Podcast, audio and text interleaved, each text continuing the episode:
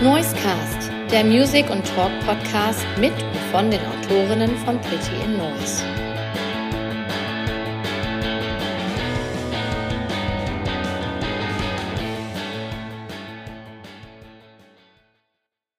Herzlich willkommen zurück zu einer neuen Episode Noisecast, dem Music and Talk Podcast von Pretty in Noise. Pin Auto Mark ist wieder am Start und ich habe eine sehr, sehr spannende Band oder zwei Mitglieder einer sehr spannenden Band zu Gast. Und zwar nennt sich die Band Botticelli Baby. Und äh, in Person sind das Jörg Butler und Christian Scheer. Und äh, vielleicht könnt ihr euch einmal kurz vorstellen, dass man auch den, die Stimme den jeweiligen Namen zuordnen kann. Vielleicht zuerst einmal Jörg. Ja, moin, hallo, ich bin Jörg. Genau, ich spiele Gitarre bei Botticelli Baby. Äh, schon seit quasi Tag 1 an. Na, ja, quasi Tag 1 an, also schon seit zehn Jahren jetzt. Und ähm, genau, freue mich sehr dabei zu sein und cool, danke für die Einladung, Marc. Genau, ja, ich äh, heiße Christian und ich spiele Saxophon bei Botticelli Baby und nicht ganz ab Tag 1 wie Jörg, aber jetzt seit äh, fast drei Jahren. Aber ich bin äh, das jüngste Mitglied der Band. Äh, genau. Also am wenigsten längsten dabei, aber auch im Alter das Jüngste. Ja, Jörg, du hast, du hast gesagt, seit Tag 1 dabei. Tag 1. Wie war dieser Tag 1? Ja, jetzt fragst du was. Das ist halt zehn Jahre her. Wie war Tag 1? Also, meine Erinnerung war für mich persönlich, also, das kann man ja auch schon alles nachlesen. Wir haben ja auch selber mal so einen Podcast zur Bandgeschichte gemacht, ne? Also, Alexander Niermann und Marlon, Marlon Bösherz, also Trompete und Gesang und, und Bass, ne? die, die beiden Dudes, die haben eigentlich so die Band, oder eigentlich hat Alex die Band gegründet und so ein paar Monate später bin ich dann, war dann mein Tag 1 sozusagen, ne? Genau. Und ich meine, also meine eigentlich erste Erinnerung ist, wie ich mit Alex und Marlon damals noch bei einem anderen Pianisten zu Hause Musik gemacht habe. Ähm, und das war ziemlich lustig eigentlich, weil Alex kannte ich dann zu dem Zeitpunkt schon ein bisschen länger. Wir haben uns auch so Jam-Sessions in Essen kennengelernt. Und der hatte dann Marlon dabei und da habe ich Marlon dann das erste Mal kennengelernt an diesem Tag. Und ähm, ja, ich, für alle Zuhörer und Zuhörerinnen und so, die Marlon vielleicht kennen, wissen ja, worüber ich spreche. Ne? Aber für die, die ihn nicht kennen, ist eine äh, ausgesprochen, ja, eine ziemlich äh, einzigartige Person, ne, wenn du so willst. Deswegen war das damals ganz, äh, ganz aufregend eigentlich, der Tag. Und, äh, aber auch cool. Wir haben dann versucht, äh, Minor Swing von Django Reinhardt zu spielen. Ja, ich habe hab das letztens ja neulich noch von denen erzählt bekommen, an dem Tag, wo sich äh, Alex und Marlon das erste Mal getroffen haben. Das war wohl damals so, dass äh, Alex irgendwie auf einer Session war, ich glaube in diesem Madame Chocolat irgendwie. Und äh, dann hat er aber noch, wollte eine Band machen und hat noch einen Bassisten gesucht. Und äh, dann hat er Marlon gesehen, wie er da irgendwie lang ging auf der Straße und äh, eine Gitarre auf dem Rücken hatte. Oder nee, auf dem Rücken hat er die nie, er hat die wahrscheinlich in der Hand getragen, in einem äh, alten Koffer. Aber ähm, genau, und dann hat er den einfach wohl angesprochen, weil er ihn, weil er fand, dass er irgendwie witzig aussieht. Und er meinte so, ja, moin, kannst du Bass spielen? Dann meinte er so, ja, und glaub, dann haben die sich. Christian, wie äh, war denn dein Weg in die Band? Äh, Facebook. ah, guck. Das ist sehr witzig, weil, ähm, also ich wollte jetzt eigentlich erst nochmal über euren Sound sprechen. Ähm, ich werde gleich aufklären, warum das so witzig ist, dass du jetzt Facebook gesagt hast. Ähm, man liest äh, halt über eure Band immer, ähm, die, wenn der Sound beschrieben wird, dass eure euer Bandsound einzigartig wäre. Ähm, würdet ihr dieser Beschreibung äh, zustimmen oder eher eine generelle Absage erteilen, weil so einzigartig ist es dann doch nicht? Wie seht ihr das? Boah, also ich würde sagen, der Sound ist einzigartig. Was aber nicht heißt, dass die Einzelteile davon einzigartig sind, ne? Mhm. Genau, also wir sagen ja, das kann man ja auch, ne, das ist ja schon auch jetzt ein bisschen bekannt und so. Also das Ding ist, wir kommen eigentlich alle aus so einem, letztendlich aus so einem Jazz-spezifischen Hintergrund, ne? Zum, also außer Maler und eigentlich auch alle so einen akademischen Hintergrund mit Studium und so einem Kram. Und lieben aber auch alle anderen Arten von Musik, so, ne? Sei es, es irgendwie Blues, Funk, ähm, Popmusik, ich, Techno, whatever, so, ne? Also ist echt breit gefächert, so, ne? Genau, und ich glaube, so unser Sound ist eigentlich so ein Mix aus diesen ganzen vielen verschiedenen Dingen eingekocht irgendwie und dann nochmal durch unsere individuelle Persönlichkeit irgendwie so herausgedrückt. So, ne? Ja? Genau, deswegen, ich finde schon das einzigartig, aber wie gesagt, ist natürlich, ne, die Einzelteile sind vielleicht, also wir haben das Rad jetzt neu erfunden oder so. Ja, Also, was mich äh, wirklich gecatcht hatte, war auch ähm, die Beschreibung in der, der Pressemail, die wir halt immer bekommen. Da wurde ja als Jazz-Punk-Band bezeichnet. Ähm, wenn er dieses, wenn man das in ein Genre einordnen möchte, was bei euch ja nicht so leicht ist, ist Jazz-Punk sowas, was ihr auch gerne selber vertretet, oder? Ist ja erstmal an sich vielleicht auch ein Widerspruch oder so, was viele auch da, darauf dann erwidern, wenn man das sagt, aber irgendwie auch eine ganz coole Wortschöpfung. Wer hat die sich eigentlich ausgedacht, Jörg? Das war ja. Ja, Jazz, also. Weiß ich nicht, wer sich ausgedacht hat. Wahrscheinlich kam das irgendwann mal im Laufe des Weges einfach, weil, wie gesagt, unser Hintergrund, Jazzmusik, unsere Konzerte und unser Style oder keine Ahnung, so unsere Attitude irgendwie Punk. Und Jazz, Punk, also Jazz und Punk gemixt, kommt Junk raus. Ja. Und so hieß auch ein, ein Album von euch. Ich glaube, das nicht das letzte, sondern das vorletzte Album, ne? Das hieß. Ja, sozusagen, also sozusagen unser Debütalbum. Es gab davor schon mal in Eigenproduktion ähm, ein Album tatsächlich, quasi Album minus eins gibt es noch und dann das war unser Debütalbum, das hieß Junk, genau. Das kam 2018 raus. Ähm, spielt ihr denn neben Botticelli Baby auch noch in anderen Projekten oder ist das euer Hauptding? Ich gerade nicht, aber Jörg schon. Eine fantastische Band namens Das Huhn, die auch in Bochum Vorband machen wird bei unserem Release-Konzert. Genau. Ja, es gibt eine neue, ich, ich komme ja aus Frankfurt, ich wohne auch in Frankfurt, bin ich auch gerade. Und äh, ich habe hier mit Leuten aus Frankfurt eine neue Band gegründet, Das Huhn. Ähm, wir spielen so Synthwave, Punkmusik eigentlich auch im weitesten Sinne. Mhm, genau, ich meine, daneben mache ich hier noch irgendwie, ich spiele so ein Jazz-Quintett von so einem, von Dennis Sekretarev, das ist so ein Trompeter hier aus Frankfurt. Und ich produziere auch noch elektronische Musik. Ähm, ich glaube, das war es jetzt eigentlich erstmal. Ist ja nicht wenig, ist ja nicht wenig. Ja, ja, genau, also genau. Aber ich würde schon sagen, wir haben alle unsere Projekte am Start. Ne? Sei es jetzt, also du hast jetzt nach Bands gefragt, okay, aber ich glaube, ähm, es gibt, Botticelli ist ein ganz wichtiges Ding für uns alle, so, ne? Aber klar, wir haben neben, nebenan auch noch, noch andere Sachen am Laufen, einfach so eigene, eigene Leben irgendwie.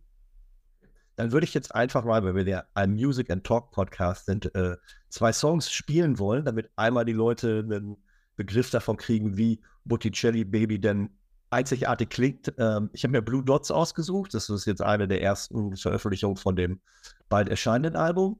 Und dann doch gerne noch von Das Huhn? Das Huhn war jetzt richtig, ne? Ja. Ähm, Was gibt's denn da schon veröffentlicht? Jetzt erwischst du mir noch einen kalten Fuß. Wir haben jetzt gerade im April eine EP aufgenommen. Ähm, davon gibt es noch nichts zu hören. Ähm, aber ähm, ich kann dir da, äh, ja, das lässt sich sicherlich organisieren, dass wir was abspielen können. Äh, da, jetzt wird es schwierig, weil, weil wir können nur Sachen nehmen, die bei Spotify gelistet sind aus GEMA-Gründen. Okay. Dann müssen wir, müssen alle Leute, die das Huhn hören wollen, am 14.11. nach Bochum kommen. Da spielen wir nämlich vor Botticelli Baby. Zu Gast heute im Noisecast zwei Mitglieder der Band Botticelli Baby. Eine interessante Band, nicht nur vom Klang, sondern auch vom Namen. Woher kommt denn die Idee für euren Bandnamen? Das darf Christian erzählen, der weiß das. Der hat das durch unseren Podcast erfahren, den wir über die Bandgeschichte gemacht haben. Ja, könnt ihr auch alle, wenn ihr euch das interessiert, nochmal auschecken. Äh, Boah, 10 Jahre Botticelli Baby gibt es äh, nur auf Spotify. Ähm, ja, also die Legende besagt, dass äh, sich besagte Gründungsmitglieder in einer Kneipe im Essener Süden. Ja, das war in dieser Madame Chocolat. Im Madame Chocolat, dem Gründungsladen der Band, äh, befanden.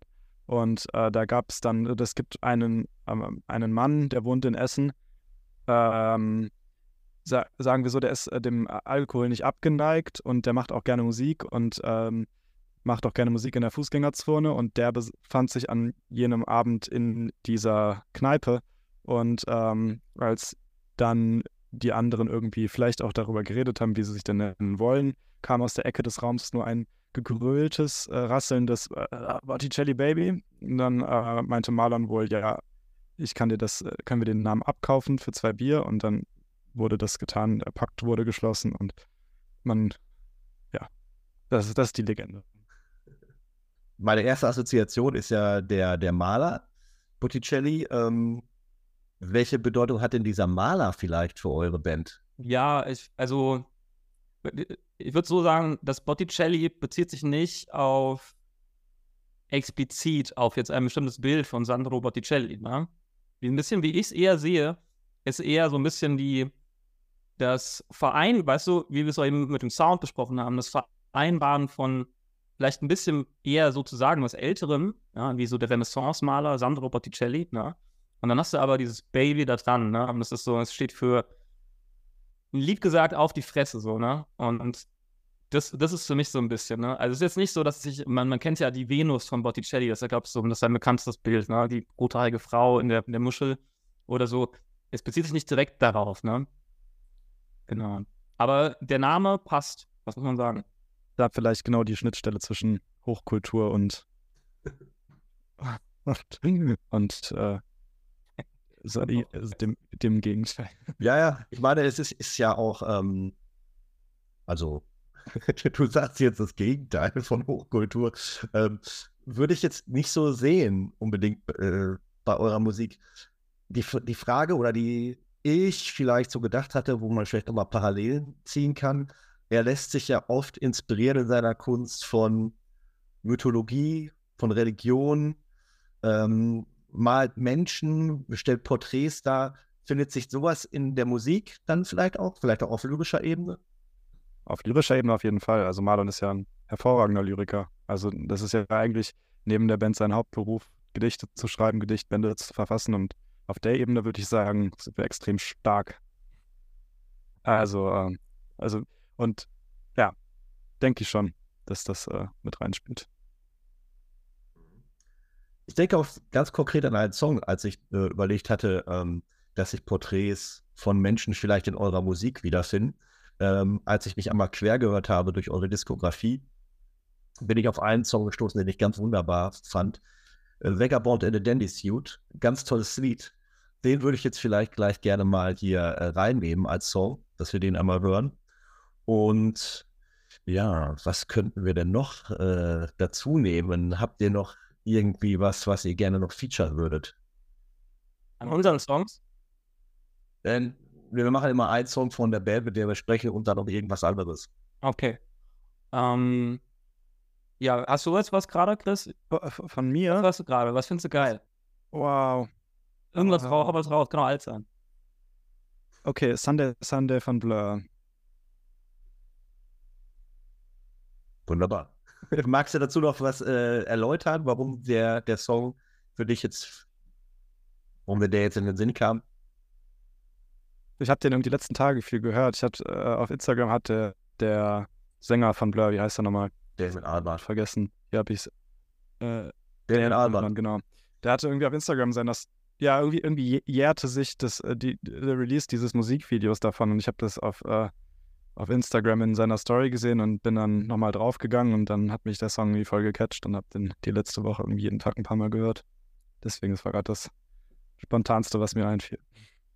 Gut, dann hören wir, hören wir jetzt erst den. Und die letzte Platte von Blur war auch ganz fantastisch, die jetzt gerade rauskam. Mit der habe ich mich noch gar nicht so beschäftigt. Ähm, aber ich habe von zwei Leuten gehört, dass sie wirklich gut sein soll. Oh. Kann man sehr gut durchhören. Auch ist ein richtiges Album, Album, Album, Album.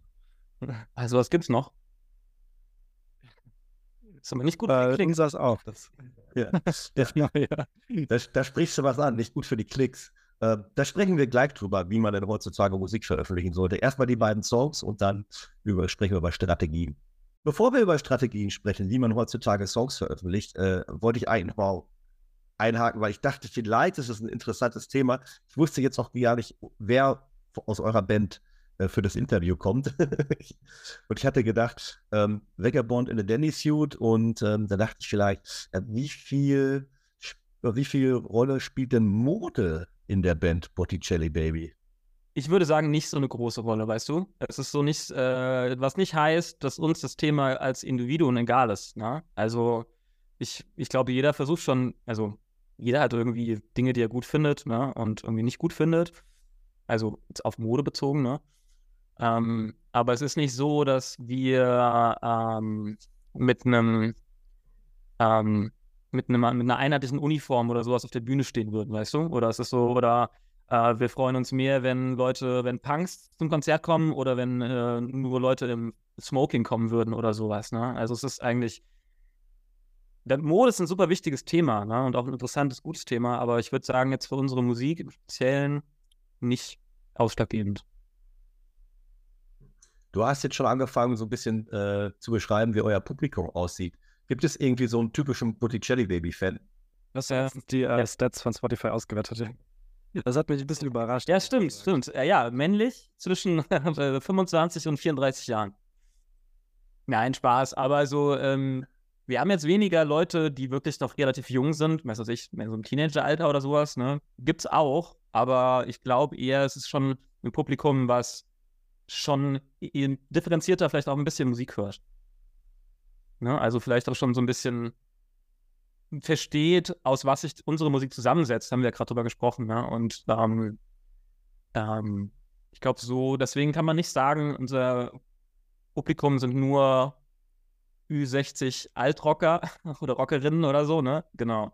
Also es ist sehr durchmischt, aber wenn man so ein bisschen unseren Kontext und wo wir herkommen betrachtet, eben zum Beispiel Jazzmusik, kann man sich ja schon ein bisschen vorstellen, vielleicht, wie das Publikum aussehen wird. Ja, äh, ich hatte, wollte ja eben noch mal was erzählen, warum ich über Facebook so lachen musste. Ich hatte in einem Podcast äh, mit einer Sängerin gesprochen, die auch in der äh, Jazz-Szene unterwegs war und auch über Facebook äh, Leute gefunden hat. Und dann hat die gesagt, ja, also Facebook ist tot, außer in der Jazz-Szene. Wenn du Leute im Jazz-Bereich suchst, musst du bei Facebook gucken. Also sie hat nach, anderen, äh, nach Musikerinnen gesucht, meinst du? Ja, ja, genau, genau. Ja, ich glaube, um Sachen zu suchen zum Beispiel, also sag ich mal so eine, einen Aufruf an die Öffentlichkeit rauszuhauen, dafür kann man Facebook sicherlich noch benutzen. Aber ähm, noch im Gegensatz zu vor zehn Jahren, wo man irgendwie cool war, wenn man viele äh, Freunde oder so hatte bei Facebook, ist das heute gehen heute überhaupt nicht mehr das Ding. Und auch wenn wir jetzt Leute ansprechen wollten, die, was weiß ich, Teenager noch jünger sind oder so, dann wäre Facebook auch nicht das Medium dafür. Ich hatte das auch noch mitbekommen, weil ein, Freund, der ist der Sänger und Gitarrist der Band Betrayers of Babylon aus Neuss, aus meiner Heimatstadt. Und der hatte das, also der ist, kannte die Jungs schon vorher irgendwie und wir haben auch schon mal zusammen Konzerte gemacht, die beiden Bands, und der hatte das damals gesehen und mir dann geschickt. Und also der, zu dem Zeitpunkt hatte ich selber gar kein Facebook mehr. Aber da vielleicht stimmt das mit, mit, den, äh, mit dem Jazz und Facebook. Beides ein bisschen eingerostet oder so, weiß nicht. Ja, ähm, wir wollten über Strategien sprechen. Ähm, jetzt hatte Jörg schon gesagt, ja, bei Facebook ist jetzt äh, nicht mehr so wichtig, wenn man die Leute, also wenn man die, die, das Publikum ansprechen möchte. Da gibt es ja vielleicht andere Tools inzwischen. Ähm, wie sieht das bei euch aus mit Social Media? Seid ihr da sehr aktiv? Ist das eine Sache, die ihr gerne macht? Wo ihr auch richtig, richtig ausleben könnt? Ja, da bist du jetzt, hast mich hast genau den richtigen Jahr an der Strippe, weil ich mache den Social Media Auftritt für die Band. Also das heißt, ich, ich mache so Stories bei Instagram und mache so Posts, die dann auch, auch mittlerweile nur noch über Instagram, die dann aber auch sozusagen automatisch bei Facebook dann, wir haben immer noch eine Facebook-Seite, die dann immer noch dort auch gepostet werden. Und wir sind dort aktiv, absolut, ja. Aber wir sind nicht so, die, wir sind jetzt keine, wir wollen jetzt keine Influencer werden oder sowas. Ne? Das heißt, wir hauen jetzt nicht Content raus, nur damit irgendwas da ist sozusagen, sondern es, oder zumindest so sehe ich es auch, finde ich es auch irgendwie cooler, wenn man versucht, stetig eben natürlich was zu zeigen. So muss man es ja auch irgendwie machen. Aber eben nicht nur irgendwelchen Scheiß, sondern dann immer mit einer Art von, das gibt es, oder hört euch mal das an, schaut euch mal das an, äh, hier ist eine Idee oder so. Und das machen wir schon relativ regelmäßig, ne? Aber es ist so, wir haben jetzt keine, ähm, also ich finde, wir stehen gut da, also was, was Social Media angeht, aber es ist nicht so, dass wir da Tausende bis zu Zehntausende, Hunderttausende von Leuten uns irgendwie folgen oder so, ne? Mhm. Wie viel, wie viel Zeit verwendest du für die Social Media Auftritte? Äh, jetzt so rund, ich kann es jetzt nicht auf so Wort schon runterbrechen, aber man kann schon sagen, tatsächlich für so einen Instagram-Post, wo dann irgendwie so ein, weiß ich nicht, fünf Zeilen Text sind oder so, dass ich tatsächlich manchmal schon eine Stunde dran sitze, weil dann, ich versuche dann wirklich irgendwie alles so zu ähm, so zu schreiben, dass es irgendwie on point ist und dass die Message direkt durchkommt. Und das ist, also zumindest ich kann es nicht einfach so in einer Sekunde runterschreiben, sondern ich muss dann immer so ein mhm. bisschen äh, erstmal so ein Testtext machen, den ich dann nochmal verändere und so. Und es frisst schon Zeit, muss man sagen, ja. Klar. Aber ich meine, ist nicht super schlimm, ne? Ich freue mich dann auch, also tatsächlich ist auch so, ich freue mich dann, es gibt ja auch Reaktionen, ist ja nicht, ne? Also wir haben dann, wir haben dann Likes und es gibt auch Kommentare von Leuten, die es cool finden. Und das ist schon, das fühlt sich dann schon sehr gut an. Ja, also das ist so eine, so eine Sache, die ich hier, die, glaube ich, sehr unterschätzt wird von Außenstehenden, wenn ich jetzt auch mit Bands gesprochen habe oder Künstlerinnen in den letzten Wochen, die vielleicht dann auch eine etwas größere Anhängerschaft haben, da ist das so durchgetaktet, da ist, wenn die jetzt ein Album veröffentlichen, dann sind die nächsten vier Wochen, fünf Wochen, kommt dann jeden Tag im drei Stunden Abstand irgendwas Neues, was da hochgeladen wird, hochgepostet. Schreibt doch mal, was ist eure Lieblingslyric aus dem Song und äh, also ich würde ständig abgefeuert. Das ist unglaublich. Also vielen Sachen ist das auch Management, was das sicherlich übernimmt und gar nicht mehr der Künstler selbst. Ähm, ja, also es ist, wie du sagst, das ist, ähm, ich, also man, man kann es so, wenn man es böse sagen würde, würde ich sagen, es ist halt Business, ne? So. Auf der anderen Seite ist es cool, mit seinen Fans in Kontakt zu treten, ne? Und das hat sich auch dahingehend ein bisschen verändert. Die Leute können dir einfach sofort schreiben, ne?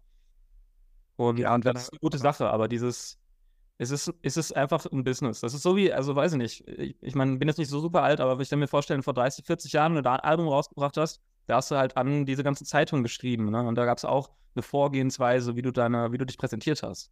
Und diese Vorgehensweise heutzutage sieht halt so aus, dass du alle drei Stunden versuchst, irgendeine neue Story bei Instagram so rauszuhauen und äh, versuchst, Content zu entwickeln oder zu, zu machen, wo ähm, Leute auch drauf reagieren. Das heißt, schick uns eine Frage, schreib uns deine Lieblingslyrics etc. und so, ne?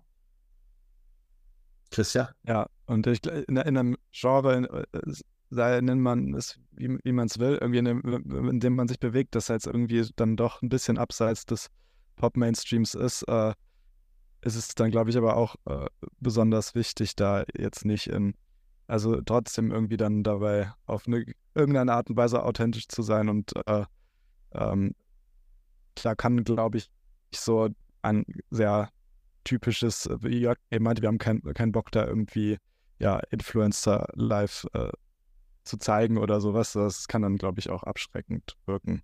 Und ja, es, wenn man das nicht selber ist, dann, dann äh, fühlt man sich vielleicht auch komisch damit, sich so zu geben. Weiß nicht. Ja, also ich finde, da hast du vollkommen recht, Christian, weil, äh, also, ich fände das so komisch, weißt du, wenn wir das selber nicht fühlen, dass dann einfach nur, weil das Business ist, wie ich es gerade böse gesagt habe, so, aber das einfach nur so zu machen, weil man das so macht, das wäre, das würde uns vielleicht mehr Follower generieren, was wiederum gut für die Band wäre oder so, aber es wäre eigentlich nicht so real irgendwie. Und das ist dann am Ende des Tages für mich wichtiger, also, als jetzt nochmal 1000 mehr Follower zu haben oder so. Über welche Kanäle kann man euch denn folgen? Also Instagram haben wir angesprochen, seid ihr noch Twitter, X, TikTok, seid ihr da überall zugegen oder? Wir haben noch einen TikTok-Account, aber da ist noch nicht so viel passiert. Aber gibt es ja. Folgt uns bei TikTok. Der Link ja. auf unserer Website. Ja, wir haben jetzt eine Webseite und ich finde eigentlich die Idee cool zu versuchen, also let's, let's face it, ne? werden wir in zehn Jahren noch so Instagram haben? Weiß ich nicht. Ich glaube irgendwie nicht in der Form. Also das ist auch was, was nicht ewig hält. Das haben wir mit Facebook gesehen, das wird man mit Instagram sehen, das werden wir vielleicht auch mit TikTok so sehen und dann kommt was Neues, was weiß ich, und dann wieder was, keine Ahnung. Also dank Christian, muss man echt sagen, haben wir eigentlich nach zehn Jahren endlich eine ganz gute Webseite, wo man wirklich jetzt auch alles finden kann, von Merch zu Musik, zu Videos, zu Tickets für Konzerten und so. Und ich finde das eigentlich ähm, gut, wenn wir es über die Jahre schaffen würden, irgendwie zu etablieren, dass immer noch Social Media gibt, aber wir das eben so nutzen, wie ich es eben erklärt habe, und wir eigentlich vielleicht eine Webseite haben, wo Leute direkt alles von uns bekommen können. Den Link zu der Webseite, den findet ihr in den Show Notes dieser Sendung. Ähm, einmal würde ich noch. Der neue Merch wird der Obershit. ja, magst du da was zu, zu verraten zum Merch? Ja, also ähm, das ist mal wieder designt oder gestaltet oder gemalt also, äh, von Philipp Krabbe.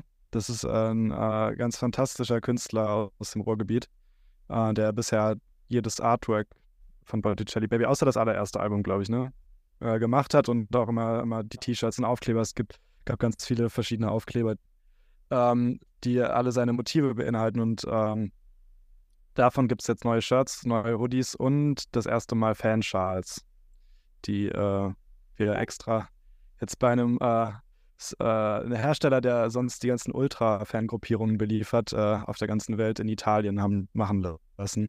Da bin ich super gespannt drauf. Die müssten jetzt die Tage ankommen. Okay.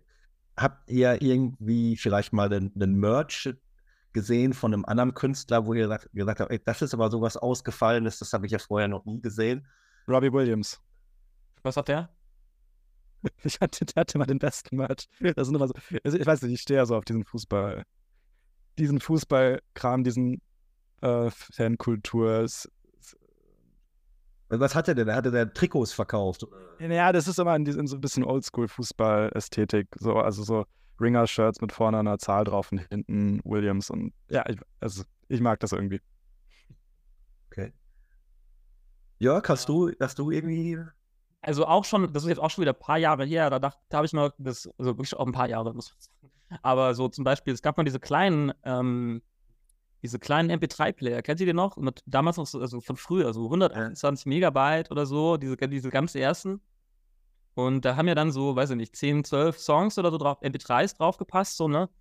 Und so Dinge finde ich irgendwie immer noch ganz lustig eigentlich. Also haben wir jetzt selber auch nicht, muss vielleicht auch nicht sein, aber die Idee finde ich eigentlich ganz cool. Ja.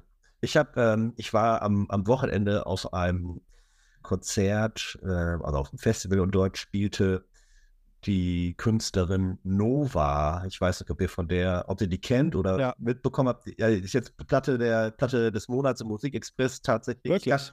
Ja. ja ich Ach, krass, ich kenne die über, über ähm, Mowgli. Mit dem hat ja mal ein paar Songs gemacht oder macht es regelmäßig. Und der, mit dem habe ich studiert. Also Nora mit Doppel-A, ne? Ja, genau, genau. Ja, ja mega Sängerin. Ja, äh, Die auch erst so dann aus dem Pott oder so NRW oder was? Nee, ich glaube, die ist Berlinerin. Aber Not sure. Ich glaube, sie wohnt auf jeden Fall hier, aber wo die ja ursprünglich ist, weiß ich nicht.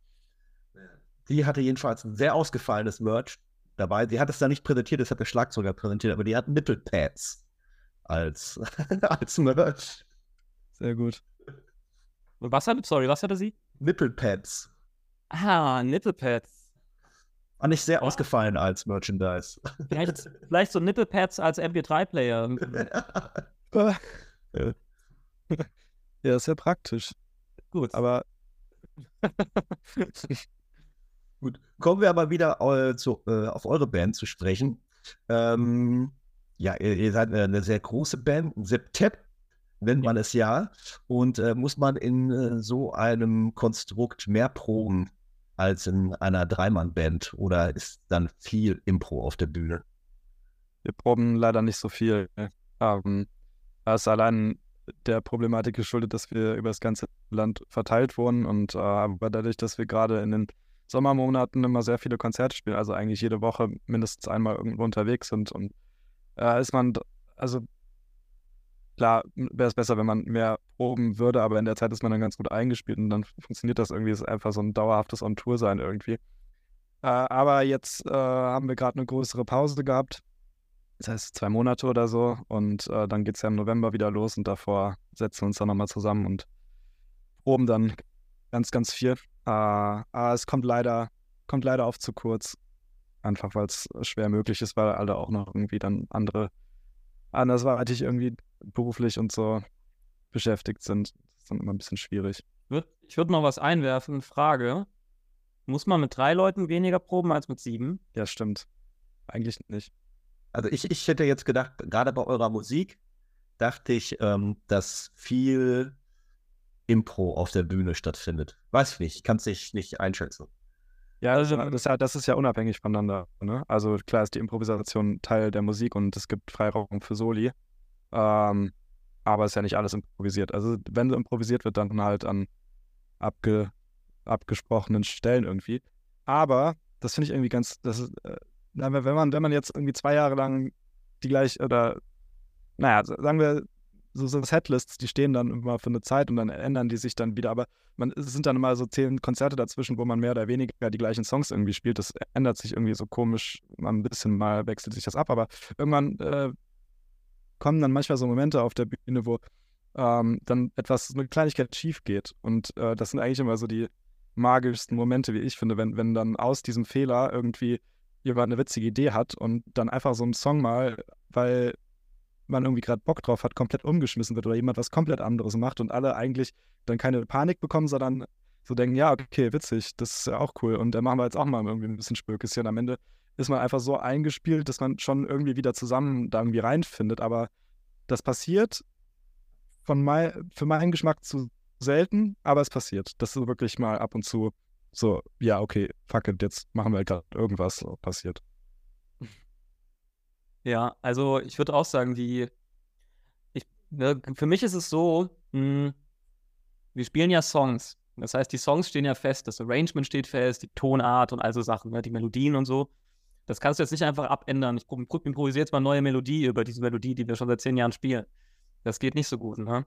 Aber in diesen kleinen Nuancen, das heißt so ein bisschen, wie setze ich den Ton oder für mich ist es also, ne, ich spiele auch Akkorde und sowas, ne? Wie greife ich den Akkord? Irgendwie greife ich den mal hier oder da oder so, lasse ich den mal, wie lasse ich den klingen? Das ist für mich auch alles so eine Frage von nicht Improvisation, da würde ich sagen, sind auf jeden Fall die Soli sind improvisiert, ne? die sind nicht ausgeschrieben und immer gleich oder so. Ich, kannst du zu unserer Tour kommen im November und äh, wirst immer ein anderes Solo hören. Aber diese Nuancen verändern sich halt auch und das, das finde ich halt irgendwie auch spannend. Und wie Christian sagt, ja, es ist, also, wir haben tatsächlich Songs, die sind entstanden durch solche Fehler eigentlich. Ja, also man auf der Bühne oder so beim Konzert dann irgendwie dass plötzlich irgendwas anderes passiert ist und irgendwie mehr, und danach haben wir gesagt, hey, das war sau geil, lass uns doch mal so machen. Ja. Wie nehmt ihr denn Platten auf eigentlich? Alle gemeinsam im Studio oder? Ja. Ähm, die letzte Platte haben wir jetzt in Schwarzwald aufgenommen im Studio von Patrick Steule. Ähm, da waren wir alle in einem Raum tatsächlich. Also. Äh, wir haben davor auch immer so aufgenommen. Ja, wir sind alle, das ist, das ist wie so Post-Production, okay, das gibt es auch mittlerweile ein bisschen, ne? aber ähm, eigentlich entstehen die Tracks so, als ob wir auf der Bühne stehen würden und würden die live spielen. Also gibt es gar nicht gar Gesang wird. Okay, Christian, Entschuldigung. Gesang wird, wird jetzt overgedubbt und wird, glaube ich, auch die letzten Male ähm, teils, teils, ja. Also nicht, nicht immer. Wir haben immer noch auch Songs dabei, wo die, die einfach genauso gespielt wurden, sag ich mal, von wie sie, wie wir auf der Bühne spielen wollen. Ja. Also ist die Unterscheidung zwischen dem Live-Auftritt und eurer Studioarbeit gar nicht so groß. Ähm, es ist schon natürlich ein Unterschied. Ne? Also erstmal, du kannst natürlich im Studio, äh, beim Konzert, hast du äh, den Sound für deinen Abend und das war's. Und im Studio kannst du den Sound nochmal mixen und weiter, ne?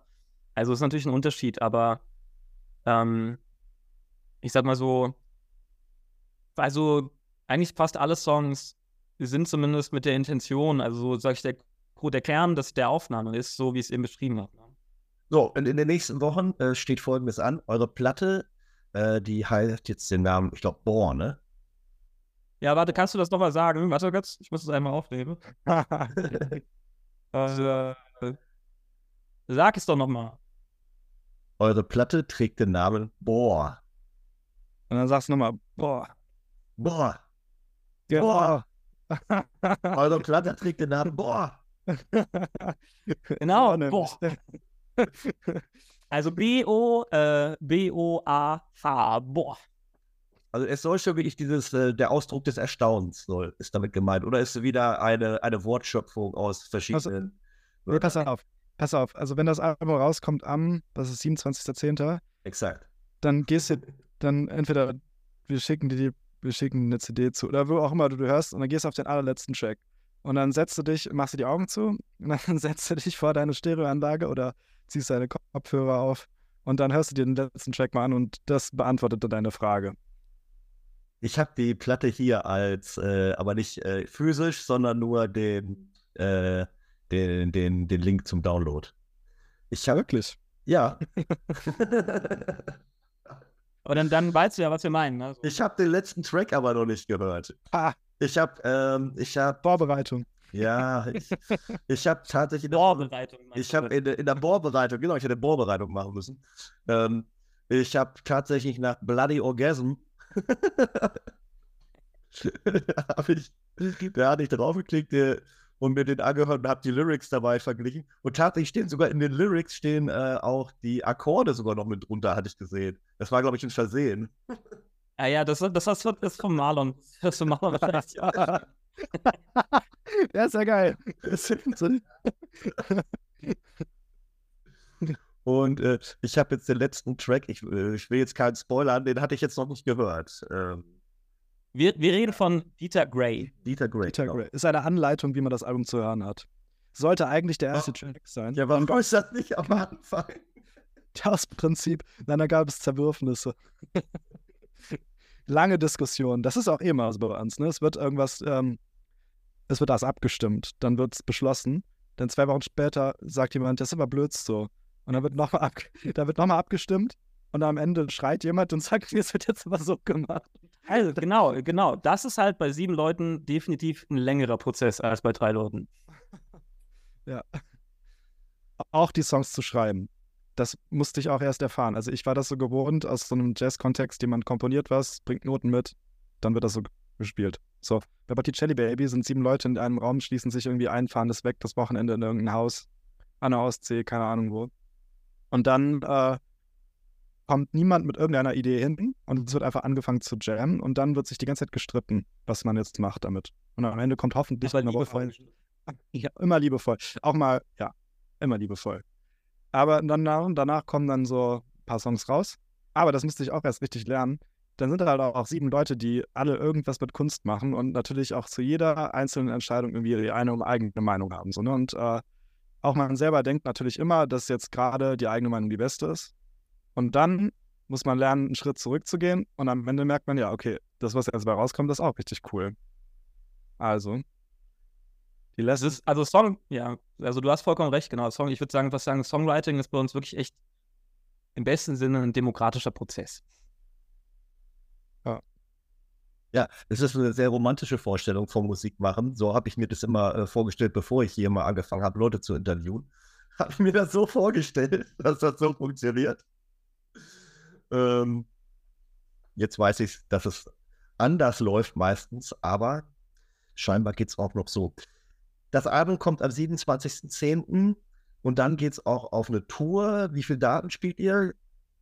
Oh, 10, 11, warte mal.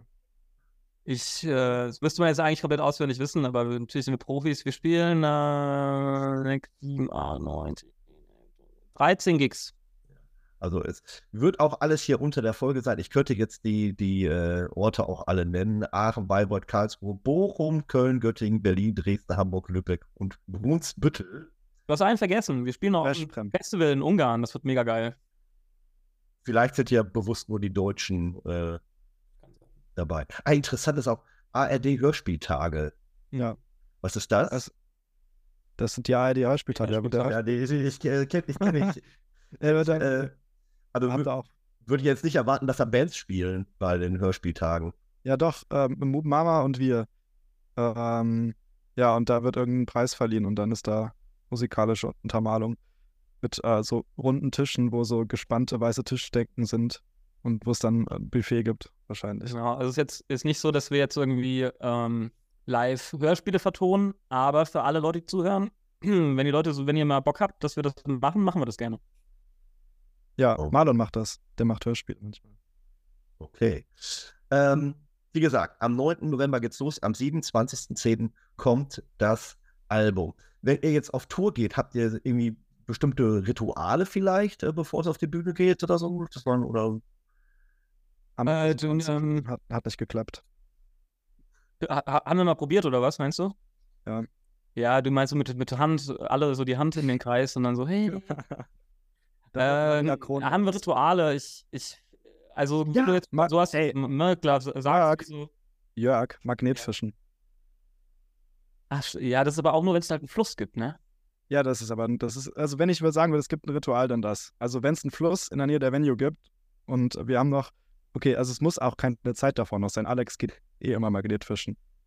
Er hat dann so eine lange Kordel dabei und da hängt ein Magnet dran und dann hängt man den ins Wasser und dann versucht man einen Schatz zu finden. So geht das. und was hat, was findet man da so? Bis auf alte Fahrräder oder Roller, die da drin liegen? Genau sowas. Ja. Wir waren in Budapest und haben das von der großen Touri-Brücke, da ich habe den Namen der Brücke vergessen, gehalten und dann hat sich wirklich eine Menschenmasse um uns angesammelt, größer als bei unseren Konzerten und die wollten alle mal Ja. Magnetfischen. Ja, das lass mich doch die Geschichte so erzählen.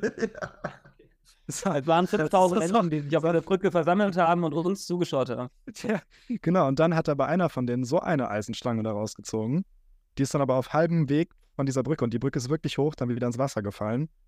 Ähm, ja, das war ein kurzer Moment, in, in der wir fast etwas Gutes gefunden hätten. Ansonsten wirklich Fahrradschloss war dabei. Irgendwie irgendein Schrott. So. Aber das geht ja nicht, also da, ist ja auch mal wieder der Weg das Ziel. Also, Ja. Aber man braucht schon einen sehr, sehr starken Magneten, ne?